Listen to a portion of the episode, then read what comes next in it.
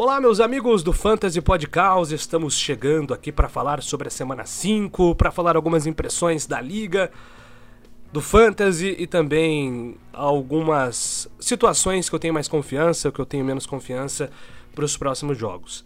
Bom, queria começar falando sobre a lesão de Javonte Williams, que foi bem decepcionante na né? temporada do Javonte, tem sido uma temporada que tem deixado alguns managers frustrados eu falei na, na pré-temporada, lá no Twitter do Fantasy Podcast, que eu estava draftando pouco o Javonte Williams estava draftando muito o Melvin Gordon. Por quê?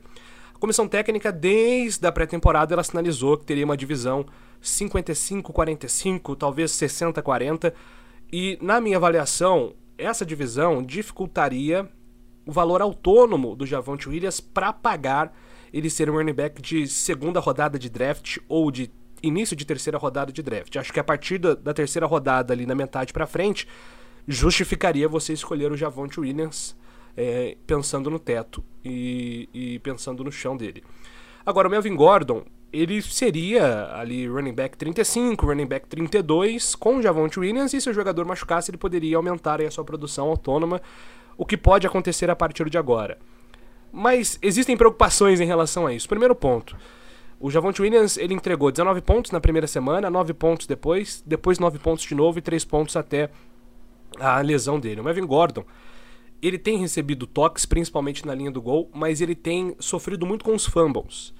E nós sabemos que os técnicos, eles, quando o jogador tem ali um fumble, é, é, os técnicos, eles, eles ficam preocupados. E é claro que eu, eu ainda acho que o Melvin Gordon é o, é o líder, é o A1 desse time, agora sim o Javonte Williams, acho que o Melvin Gordon será o running back 1 mas é um backfield que precisa ser analisado. E até por isso eu não coloco ainda o Melvin Gordon acima do meu ranking 30 entre os running backs para o restante da temporada. Mike Boone, jogador de 27 anos, ele recebeu aí a maioria dos toques depois da lesão do Williams. É um, um jogador que, é, entre ele e, e o Murray, que foi contratado, Latavius Murray, eu prefiro o Boone pelo seguinte ponto. Ele deve ser o jogador de terceira e quarta descida. Ele deve ser um jogador que vai misturar ali entre ser um bloqueador e também um apanhador de passes. É...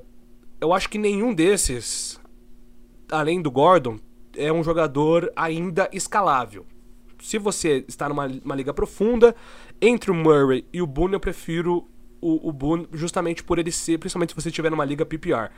Acho que ele pode ter um valor um pouco superior. E o Gordon é, é um jogador que nesse momento, repito, tem ele como running back 30, mas é um backfield que eu estou preocupado pelo não jogar bem.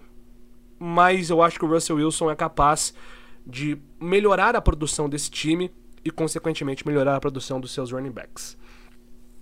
Seguindo aqui, Zach Wilson está de volta. Zach Wilson está de volta. É, os Jets numa campanha surpreendente até agora na liga. E detalhe, né? Os Jets, talvez eles tenham, em termos de habilidade, qualidade, corpo de jogadores, o melhor time dos últimos anos. E isso é bom. Isso é bom para os Jets. Pro Fantasy ainda é um pouco complicado, porque tem muita coisa para decifrar, né? Mas o Zach Wilson voltou, ele entrou no último quarto ali é, com 40% dos passes completados. Isso era uma preocupação, ele estava com duas interceptações, o torcedor estava muito preocupado com, com as campanhas dele, mas ali no, no, no último período ele teve 5 para 5, avançou 50 jardas e a distribuição dele chamou atenção, né? Mas o que o Zach Wilson e os Jets significam para o Fantasy? Essa talvez seja a nossa principal dificuldade, decifrar a produção desse time. Porque é, o Zach Wilson ele distribuiu bem a bola, né? O Elijah Moore ainda não produziu, é, três alvos apenas, fez 38 rotas, é o jogador que mais faz rotas nesse time. Na avaliação da comissão técnica, seguindo aqui, né, a contagem de snaps, a contagem de rotas, o Elijah ainda é o, o wide receiver 1 desse time. Mas por algum motivo é difícil identificar o que está acontecendo, né? É, ele não tem recebido essa produção, ele não tem recebido é, as bolas mesmo quando está livre. E até olhando assim um pouco da, da distribuição desse time, ó, o último jogo contra os Steelers com o Zach Wilson, o Garrett Wilson teve 7 alvos, Corey Davis 6 alvos, Coughlin tem sido aí um Tyrant surpreendente, 5 alvos, Bruce Hall, que é um jogador que eu gosto muito, 6 alvos. Além das corridas, o Bruce, Bruce Hall aqui é o jogador que a gente pode falar assim, dos Jets, escolha sempre Bruce Hall. Se você comprou ele, se você esperou por ele, tendência é que você tenha agora um running back 2 muito bom, um jogador aí para escalar sempre. É, bom, é, é, o, o, qual que é o problema? Para a vida real, essa distribuição dos Jets, principalmente envolvendo os tight ends e os running backs, é, muito, é, uma, é, uma, é uma distribuição excelente para o time. Mas para fantasy é difícil você acertar qual jogador vai ter uma produção grande é, jogo a jogo. O Garrett Wilson aparentemente está roubando essa posição slot, talvez ali ele seja um wide receiver 3, um flex. O Elijah eu vejo nesse momento, estou esperando, acho que não é um jogador para você escalar, mas é um jogador para você ter no banco e esperar. Nas buys, você vai ter uma ideia é, melhor da produção do Elijah, mas eu não acho que ele vai pagar top 15, top 20, acho muito difícil ele alcançar esse número como eu esperava no, na pré-temporada. É, e falando sobre o Zach Wilson, né? O Zach Wilson, é, até olhando os dados dele, ele tem uma média de passar 44% das jogadas que ele participa. É um número muito baixo. A média da liga para os quarterbacks é 51% dos passes em jogadas. Então o Zach Wilson vai precisar melhorar esse número para ser um jogador de confiança, pensando em fantasy também. Se você está buscando um quarterback, né? Tivemos vários e vários problemas nessa temporada. O, o Trey Lance machucando, o Tua com problemas, é, Dak Prescott com problemas, Daniel Jones com problemas. Então, se você está procurando aí um quarterback, eu prefiro o Jared Goff nesse momento, porque o Lions tem sido um time é, 100% passe, passe, passe, passe, passe, passe. E quando ele envolve os seus running backs, ele envolve com passes também, né? O Swift e o Jamal Williams sabem disso. Uh, Jenny Smith tá jogando bem. É uma, uma, uma confiança muito boa, tá envolvendo seus dois principais alvos. E o, o Trevor, Trevor Lawrence é um cara que eu gosto por conta do calendário, né? T. Low é um cara que eu, eu, eu vejo com upside por conta do calendário e os Jaguars estão é, jogando bem, né? Bom, tinha feito uma pausa aqui para cortar o cabelo. Calvos também cortam. Mas voltando aqui, eu queria falar um pouco sobre o Singletary, né? Que foi uma das minhas grandes dúvidas na pré-temporada. Eu tinha muito receio com esse backfield dos Bills, mas a verdade é que o Singletary vem sendo cada vez mais envolvido nesse ataque desde o final da temporada passada. Né? Ele termina 2021 como um dos jogadores mais importantes desse time. E o Zach Moss aparentemente não é uma ameaça. E o, o, o Jared Cook, que é um cara. O James Cook, aliás. O, o James Cook é um cara que eu tenho ainda uma expectativa boa para o futuro, mas tem uma ideia do ataque dos Bills de envolvê-lo como um, um, um, recebedor, né? E isso ficou claro no jogo contra o Miami Dolphins, que ele teve sete targets e foi muito bem, inclusive. Mas como running back, correndo, participando das, de, dessas rotas percorridas, eu acho que é, o James Cook também não é uma ameaça. O Singletary aqui, ó, ele teve 68 toques nas duas primeiras semanas e 122 nas duas últimas. A participação dele é 74% nas rotas. Ele está sendo é, um jogador que nitidamente é running back 1 desse time, de um bom ataque, de um, ata de um ataque que produz muitos pontos. Então eu tô comprando o Singletary e se você tem ele, eu teria mais confiança em utilizá-lo cada vez mais. Bom, um dos meus posts aí na semana é no Twitter do, do Podcaus, se você não segue o Podcaus, arroba Fantasy Podcaus no Twitter, a gente vai tentar reativar também o Instagram aí para utilizar mais vezes, envolve Kyle Pitts. É, eu tenho bastante Kyle Pitts na, nas minhas ligas e eu tô fazendo uma ousadia de comprá-lo. Mas ó, isso aqui não é uma recomendação. Existe a preocupação e eu vou falar os motivos que me deixam um pouco animado. Mas é, você pode estar mais preocupado. Inclusive, mandar um abraço lá pro pessoal do Brasil Fantasy Football. O Caio Bretas fez uma, um, um, um, texto sobre a preocupação com Kyle Pitts e eu, eu acho que é totalmente válido. E aí você tem que comprar um lado se você acredita ou se você não acredita. Eu tô aqui te dando perspectivas para você acreditar assim como eu. No ano passado, nas quatro primeiras semanas, o Pitts foi o Tyrant 20 do Falcons. Ele terminou o ano como o Tyrant 4. Inclusive o Pedro Marques, nosso host, é, teve o Pitts em algumas ligas. Ele foi bastante beneficiado por essa ascensão do jogador a partir ali da semana 5 da semana 6. É, o início é ruim, assim como no ano passado, e muito disso passa pelo script dos jogos do, do Atlanta Falcons, que tem sido script positivo. O Atlanta Falcons conseguiu duas vitórias. O Arthur Smith menos pressionado. E tem sido um time que tem corrido mais. O Atlanta Falcons corre 6% a mais em relação ao ano passado. Isso passa também pelo jogo do Mariota, que é o seu quarterback, que tem produzido com os pés é, relativamente bem. O Arthur Smith tem tentado é, proteger isso e privilegiar, privilegiar esse tipo de jogo, inclusive utilizando o Pitts em alguns momentos como bloqueador. O que não me parece muito inteligente, né? É, porque é um jogador que ele é, ele é muito grande, ele é, ele é muito atlético e eu acho que o Pitts como recebedor ele é uma máquina. Mas o Arthur Smith ele ainda está tentando encontrar a melhor forma de jogar. O Pitts tem 360 jardas aéreas, ele teve alguns alvos, mas falhou em algumas recepções, inclusive. Eu acho que isso pode melhorar.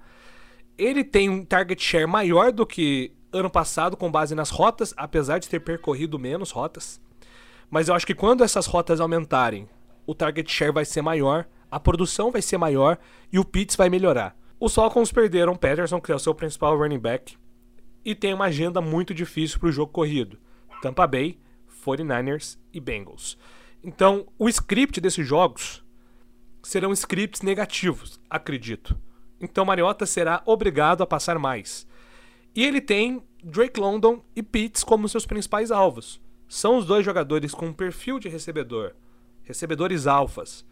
Então acho que o target share do Pitts será maior nessas próximas semanas e eu estou confiante que ele pode entregar uma produção melhor. Então por isso eu estou comprando o Pitts. Mas entendo quem é, não goste de, dessa coisa de ah, no segundo ano o jogador melhora ou na segunda parte da temporada o jogador melhora. É, o Pitts está sendo usado como bloqueador, então é difícil confiar. Eu acho válido os dois pensamentos. É uma preocupação, mas eu tô confiante. Quero falar agora de um jogador que eu gosto muito desde que eu jogo Fantasy. É, eu gosto muito desse cara, Josh Jacobs. E inclusive eu e o Pedrão, a gente chama o Jacobs de Jacobs Gaúcho, porque gente, ele é muito habilidoso, ele é muito bom. Ele tem aquela coisa do talento acima das, da, do, do de qualquer tipo de análise de fantasy, de números, mas os números são bons também. O Josh Jacobs teve 14% dos alvos na semana 3 e 20% na semana 4. Talento. Target share alto. 28 corridas no último jogo. A gente está falando de um tipo de uso equiparado ao Eckler, equiparado ao Alvin Kamara, quando eles tiveram bons números.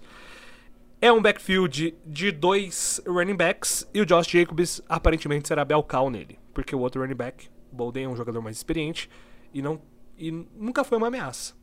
Então acho que o Josh Jacobs, no meu cenário, pensando em calendário também, talento, mais target share, mais calendário, mais backfield, mais confiança da comissão técnica sobre esse jogador, se ele se mantiver saudável, o Josh Jacobs está no meu top 10 resto da temporada. Então é um jogador que eu tenho muito, muito, muito em alta. Muito em alta. Josh Jacobs tem, ele tem o, ele tem o cheat code. E, e, eu não tenho em alta Anthony Gibson, que é um cara que eu, eu a gente vem alertando, né, que é um, um jogador de venda.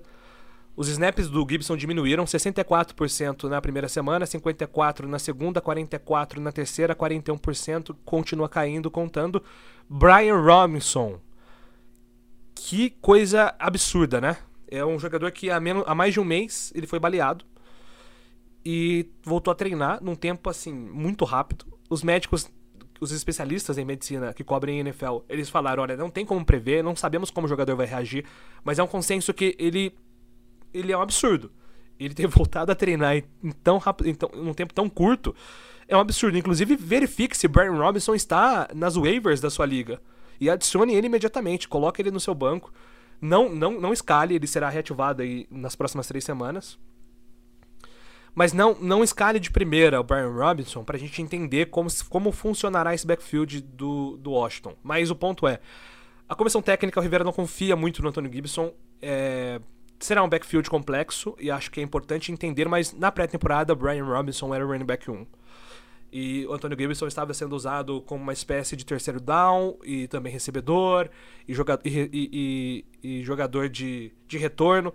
Então, é bom analisar esse cenário, mas eu não tenho confiança no Antônio Gibson daqui para frente. Tem uma compra aqui, é, mas é uma compra também. O, o Fantasy Podcast, repito, ele é analista de fantasy que sempre recomenda com cuidado. Ele, ele te força a pensar e a refletir sobre tal jogador. O backfield, o backfield dos Jaguars ele é um pouco complexo. Eu tenho um jogador aqui que eu vou falar, compre Travis Etienne Jr., mas, repito, é a mesma situação do Pitts, né? É, é uma compra que você tem que entender os riscos. Mas como ele é um jogador que hoje está muito barato, na pré-temporada ele era um jogador de terceiro round, quarto round, e acho que ele não vai pagar isso, tá? Mas como eu, eu, eu draftei pouco o Etienne, mas eu tô comprando ele bastante, eu tô percebendo que o valor dele tá baixo. E aí vale a pena você comprar. Por quê? Esse backfield dos Jaguars, eles terão. Ele, ele, ele é um backfield de uma divisão conforme o script, o script de jogo. O James Robinson teve duas, três semanas avassaladoras. Mas por conta do início dos Jaguars, que foi um início avassalador de muitas vitórias, o time jogando muito bem, o time liderando o placar, é, correndo para controlar o jogo, e ali o James Robinson encontrando uma corrida, ele é um jogador explosivo, encontrando uma corrida longa que justificasse a pontuação alta dele. Não sei se isso é sustentável. Porque o, o script de jogos agora dos Jaguars, eles vão oscilar. O calendário é bom.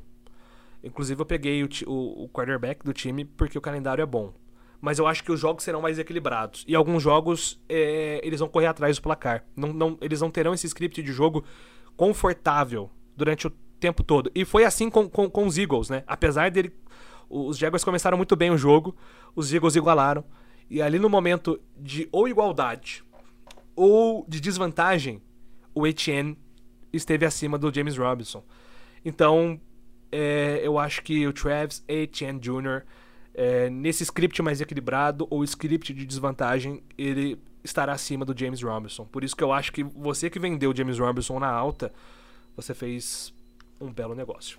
Semana 5 chegando, galera. É, vamos lá.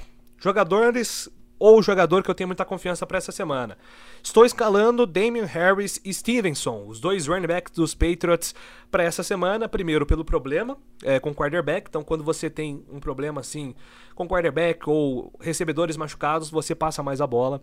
Bill Belichick deve fazer isso, até porque os Lions estão entre os times que mais cedem pontos para running backs. Né? Contra os Eagles foram 126 jardas, 3 touchdowns cedidos para running backs. Contra o Washington melhorou, 37 jardas e um touchdown cedido. Lions contra os Vikings, 124 jardas e dois, touchdown, dois touchdowns cedidos. E contra Seattle Seahawks, 180 jardas também com touchdown cedido. Ou seja, eles cederam 8 touchdowns. E é muita coisa. E me chama a atenção, Damian Harris é o running back 1 desse time, mas Stevenson tem sido justamente o jogador que eu esperava que ele fosse. Por isso que eu estava draftando ele muito na oitava, na nona, na décima rodada. É, na semana 3, 18 oportunidades. Na semana 4, 20 oportunidades. Ou seja, ele teve quase 40 oportunidades nos últimos dois jogos contra um time que cede muito ponto, muita jarda. Com um jogador explosivo como Stevenson, como Damian Harris, eu estou escalando esses dois jogadores com muita confiança nessa semana 5. E eu tenho medo do comitê dos Falcons. Os Falcons têm sido um time de corrida, mas o Tampa Bay Buccaneers segue apenas 10 pontos por jogo para running back. É uma defesa muito forte, porque é uma, uma defesa que tem muita blitz, né? A, a cobertura é, do Tampa Bay é uma, é uma cobertura deficiente, mas eles pressionam muito. E isso atrapalha um pouco a produção de running back. Se Pat machucado, Patterson machucou, que é o seu principal corredor. Aí nós temos Tyler Algier parecendo ser o líder desse backfield nesse momento, com o Patterson fora. Mas é um jogo muito difícil, então eu, a não ser que você esteja em uma liga profunda ou desesperado para o running back 2, é, aí não tem para onde fugir. Mas eu, não, eu não, não confio muito nesse backfield nessa semana. Vale a pena, já que o Patterson deve ficar quatro semanas fora, pelo menos, o Damian Harris, aliás, Damian Williams, é, que na pré-temporada seria o running back 1 desse time, está voltando é, de lesão, será reativado, então vale a pena de repente dar uma consultada na, nas waivers e verificar se se o Williams está disponível. Procure o Damian Williams porque é um jogador que o Arthur Smith confia muito e sem o Patterson acho que é, ele pode ter uma divisão aí com, com o Algier, mas eu acho que ele será o líder em breve. Então, olho nesses jogadores. Tá bom, gente? Então, algumas impressões aí da última semana e algumas projeções para a semana 5. Fica de olho aí nas redes sociais, no Fantasy Podcast, no Twitter e também no Instagram. A gente deve voltar essa semana aí para falar é, de, algum, de alguns jogos e também projetar a nossa Liga Fantasy Campinas, que a gente sempre fala muito com muito carinho dela.